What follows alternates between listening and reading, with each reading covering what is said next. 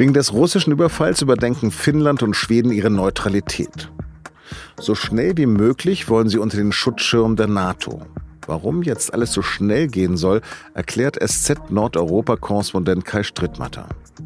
Sie hören auf den Punkt den Nachrichtenpodcast der Süddeutschen Zeitung. Hier ist Lars Langenau. Herzlich willkommen. Aus russischer Logik musste einiges schiefgelaufen sein. Da überfällt man den Nachbarn angeblich auch, weil man keine weitere NATO-Osterweiterung dulden will. Und plötzlich stehen mit Finnland und Schweden zwei neue Länder auf der Liste der NATO-Beitrittsländer. Finnland teilt eine mehr als 1300 Kilometer lange Grenze mit Russland. Und ebenso wie der Nachbar Schweden blickt man in Helsinki auf eine lange Tradition der Bündnisfreiheit zurück. All das ist also nicht weniger als ein historischer Kurswechsel. Doch die neue Furcht vor Russland bestimmt auch dort den politischen Alltag. Am Dienstag haben Finnlands Regierungschefin Sanna Marin und ihre schwedische Amtskollegin Magdalena Andersson die Klausur der deutschen Regierung auf Schloss Merseburg besucht. Nach den Gesprächen sind die beiden Sozialdemokratinnen mit Olaf Scholz vor die Presse getreten. Finnlands Ministerpräsident Marin sagt, dass beide Länder über eine NATO-Mitgliedschaft nachdenken würden, aus Sicherheitsgründen, weil sich Russland offensichtlich nicht mehr den Grundprinzipien des Völkerrechts verpflichtet sehe. Finland and Sweden are about to make important decisions on our security.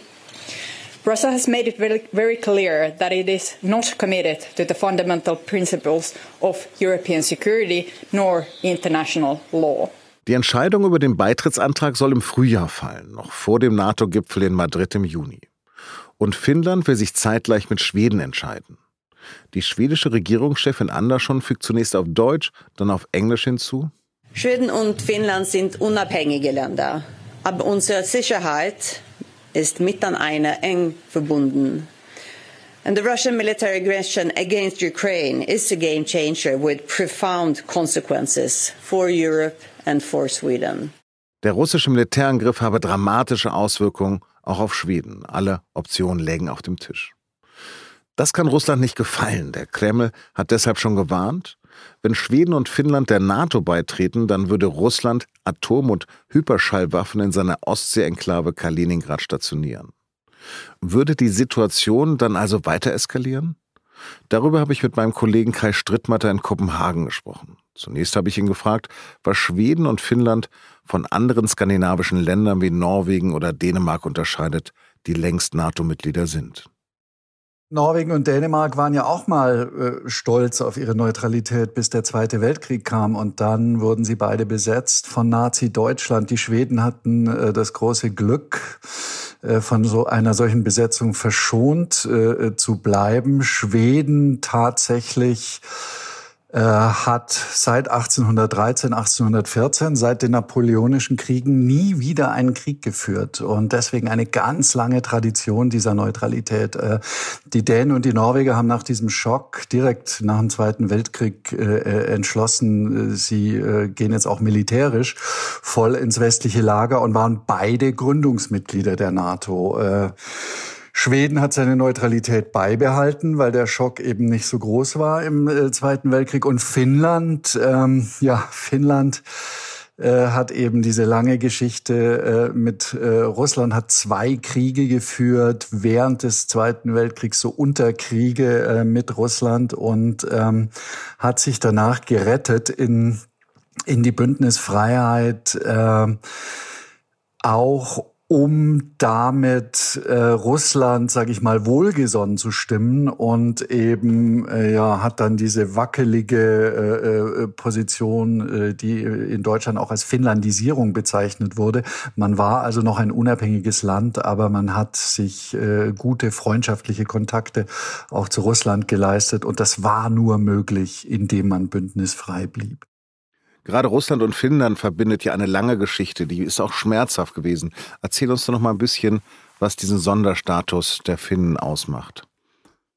Ich war vor einem Monat in Helsinki, um äh, die Stimmung da auszuloten. Und da hat mir einer gesagt, ähm, also wenn es eine Konstante gibt in unserer Geschichte, dann die, wir müssen die Russen daran hindern, nach Finnland zu kommen. Ja, und äh, das hat vieles von dem bestimmt, was die finnische Politik die letzten Jahre gemacht hat. Und ein, ein äh, finnischer Historiker in Helsinki, ähm, der hat mir gesagt, wir haben immer am Rande eines Vulkans gelebt. Das war nicht immer schlecht, weil äh, man hat auch profitiert oft von der russischen Nachbarschaft, ökonomisch auch, wie man eben auch profitiert, wenn man auf der Vulkanerde lebt. Das ist eine sehr fruchtbare Erde, toll, um Dinge anzubauen. Sie schenkt einem Wohlstand, aber von Zeit zu Zeit bricht dieser Vulkan eben aus. Äh, und jetzt ist es wieder soweit. Und ähm, im Falle Finnlands hat das dazu geführt, dass die tatsächlich voranmarschiert sind. Äh, die sind viel schneller, haben die agiert jetzt als die Schweden, haben viel früher im Parlament angefangen, jetzt die NATO-Mitgliedschaft äh, zu debattieren. Und äh, Schweden läuft so ein bisschen hinter den Finnen her gerade. Die Schweden waren ja auch immer stolz auf ihre Vermittlerrolle in vielen Konflikten. Das fällt dann ja wohl weg. Ist das nicht auch ein Risiko? Das ist schon ein schmerzlicher Prozess, gerade bei den Sozialdemokraten in Schweden, ja. Ähm dass, dass man davon sich jetzt verabschieden soll. Äh, das war auch Teil dieses schwedischen Exzeptionalismus. Ja, die Schweden haben sich immer für etwas Besonderes gehalten, so ein auserwähltes Land. Wir waren immer die, die, die tollsten bei den Menschenrechten, bei den Frauenrechten. Und das hat schon damit zu tun. Also, das ist jetzt äh, deswegen auch nicht verwunderlich, dass die Schweden da ein bisschen zögerlicher sind als die Finnen, weil sie sehr viel schmerzlicher mit diesem Identitätsbruch da ringen. Ähm, es gibt andere Risiken natürlich, die da auch debattiert werden, jetzt ganz voran. Zum Beispiel ähm, die Frage, heißt das, dass wir dann auch Atomwaffen, dass wir uns bereit erklären müssen, dass Atomwaffen stationiert werden auf schwedischem Territorium, solche Dinge. Ein großer Teil der Öffentlichkeit, aber auch der Parlamentsmitglieder wohl mittlerweile äh, ist auf Seiten eines NATO-Beitritts. Die schwedische Linke wiederum fordert eine Volksabstimmung. Ja, das haben in Finnland auch ein paar äh, gefordert, aber auch diese Stimmen sind wohl in der Minderheit im Moment. Ich glaube, ähm, dass auch in der Öffentlichkeit das Gefühl davor herrscht, dass Geschwindigkeit im Moment alles ist. Wenn wir es machen, dann müssen wir es schnell machen und dann sollen die Parlamente das so schnell wie möglich machen. Ein Grund dafür liegt darin, dass man auch fürchtet, ähm, dass Russland äh, im Falle eines solchen NATO-Beitritts dann bedrohliche Aktionen ja auch so, äh, egal in Form von Cyberangriffen und so zum Beispiel äh, führt. Das ist ein Argument bei vielen gegen eine Volksabstimmung, weil äh, gesagt wird, so eine Volksabstimmung würde das Feld für russische Einflussversuche noch viel weiter öffnen. Und fürchtet man denn dort auch eine militärische Antwort Russlands?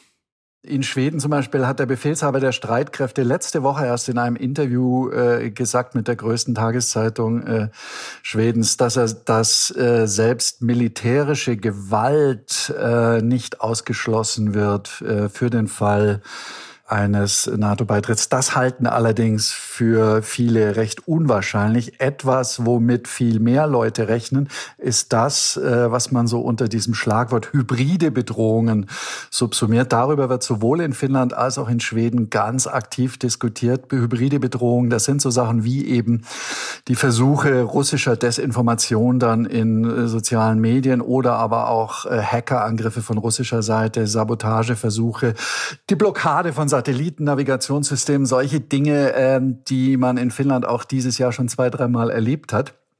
Darauf bereitet man sich gerade vor. Also Versuche äh, auf äh, Ebenen unterhalb der militärischen Bedrohung äh, Beide Länder, Schweden und Finnland, haben klargemacht, äh, dass der Zeitraum, in dem das besonders heikel ist und in dem diese Drohungen vielleicht besonders wirkungsvoll sein könnten, der Zeitpunkt ist, wo klar ist, die beiden wollen NATO-Mitglieder werden, aber der Artikel 5 des NATO-Vertrages gilt noch nicht. Der Artikel 5 ist ja der wichtigste. Das ist der, der die Beistandsverpflichtung der anderen Länder eben garantiert. Also wenn ein Land angegriffen wird, dann müssen alle anderen äh, diesem Land beistehen. Und und in dieser Zeit, in dem der Artikel 5 noch nicht gilt, da ist jetzt die Frage in dieser grauen Phase, was macht man da? Wie, äh, wie bereitet man sich auf diese doch etwas heiklen Tage vor?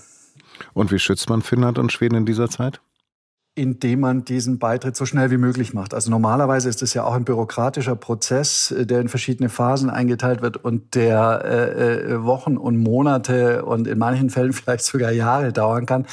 Es haben aber mehrere ehemalige NATO-Generalsekretäre, aber auch hochrangige NATO-Leute und Politiker, westliche Politiker klargemacht in den letzten Tagen und Wochen, dass die NATO Finnland und Schweden gegenüber mit offenen Armen dasteht. Äh, und ich glaube, ähm, es gab ein, zwei Mal das Zitat, der Beitritt könnte schon morgen erfolgen. Also man muss da wirklich aufs Gas treten, damit diese Phase der Unsicherheit so schnell wie möglich vorbeigeht. Kaya, herzlichen Dank für deine Expertise. Ich danke. Tschüss. Laut US-Geheimdiensten will Moskau besetzte Gebiete in der Ostukraine mit Scheinreferenten in das eigene Staatsgebiet überführen. Es geht dabei um die selbsterklärten Republiken Donetsk und Luhansk sowie die südukrainische Region um Cherson. Überall dort könnten bereits Mitte Mai Abstimmungen über die Unabhängigkeit organisiert werden. Die Annexionspläne würden demselben Muster folgen wie 2014 auf der Krim. Befürchtet wird zudem, dass Russland dann eine Generalmobilmachung ausrufen könnte und stärker gegen die westliche Hilfe für die Ukraine vorgehen könnte. Der oberste US-Gerichtshof könnte das Grundsatzurteil Roe vs. Wade zur Abtreibung von 1973 kippen.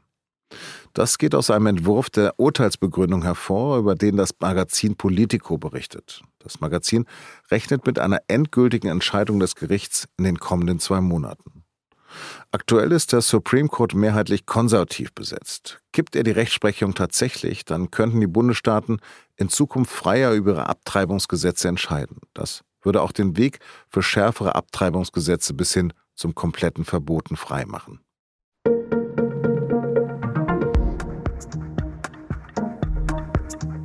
Der 3. Mai ist der internationale Tag der Pressefreiheit und die ist durch neue Kriege, Krisen und Konflikte gefährdet. Traditionell belegen skandinavische Länder die Spitzenplätze. Deutschland aber rutscht um drei Ränge auf Platz 16. Und das, wie ein Kollege heute in einer Konferenz sagte, nur wegen der Querköpfe auf den Demos gegen die Corona-Regeln.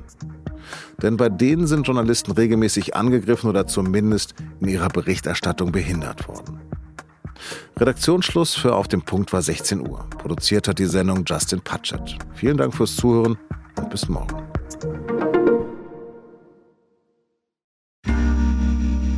Werbung. Hi, ich bin Patrick Bauer, Reporter beim Magazin der Süddeutschen Zeitung. Und gemeinsam mit meiner Kollegin Eva Hoffmann habe ich an einer unglaublichen Geschichte recherchiert. Tom und Jana denken, sie ziehen mit ihrem kleinen Kind zu einer liebevollen Gemeinschaft. Aber sie landen in einer Gruppe, in der Menschen manipuliert und psychisch und physisch fertig gemacht werden. Wie schafft es die Familie da wieder raus? Im Schattenkloster. Chronik einer Gehirnwäsche ist ein SZ Plus Podcast in Zusammenarbeit mit Audible. Jetzt auf sz.de slash Schattenkloster.